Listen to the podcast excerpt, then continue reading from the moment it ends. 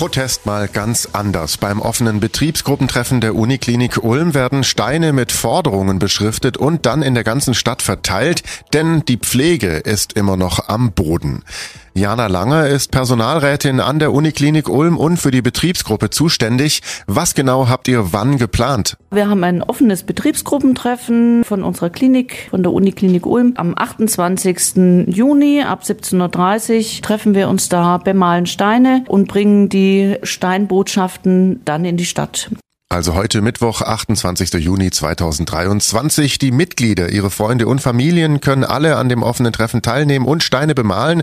Um welche Forderungen geht's denn? Primär wird es so darauf hinauslaufen, was man eh schon weiß. Das ist einfach mehr Personal. Wir brauchen mehr Zeit für unsere Arbeit und da bezieht sich das nicht nur auf die Pflege, sondern sämtliche Abteilungen in den Kliniken sind mittlerweile wirklich völlig überlastet, mit Arbeit zugemüllt und jetzt mit der Digitalisierung, die wir auch durchmachen müssen, brauchen wir natürlich auch Manpower, um das durchzuziehen und deswegen wird die Hauptforderung sicherlich mehr Personal sein.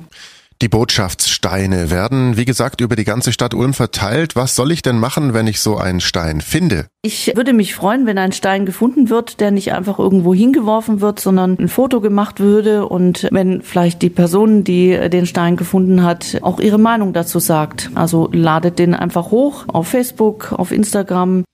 Die entsprechenden Hashtags findet ihr auf unserer Website donau3fm.de und die Aktion soll eben zum Nachdenken und miteinander reden anregen. Mit der Aktion möchte ich einfach erreichen, dass die Bevölkerung der Stadt Ulm und drumherum aufmerksam wird, dass wir immer noch Probleme im Gesundheitssystem haben und der Stadt Ulm und der Bevölkerung einfach bewusst machen, dass ohne die Mitarbeiterinnen der Uniklinik Ulm keine Gesundheitsvorsorge da wäre.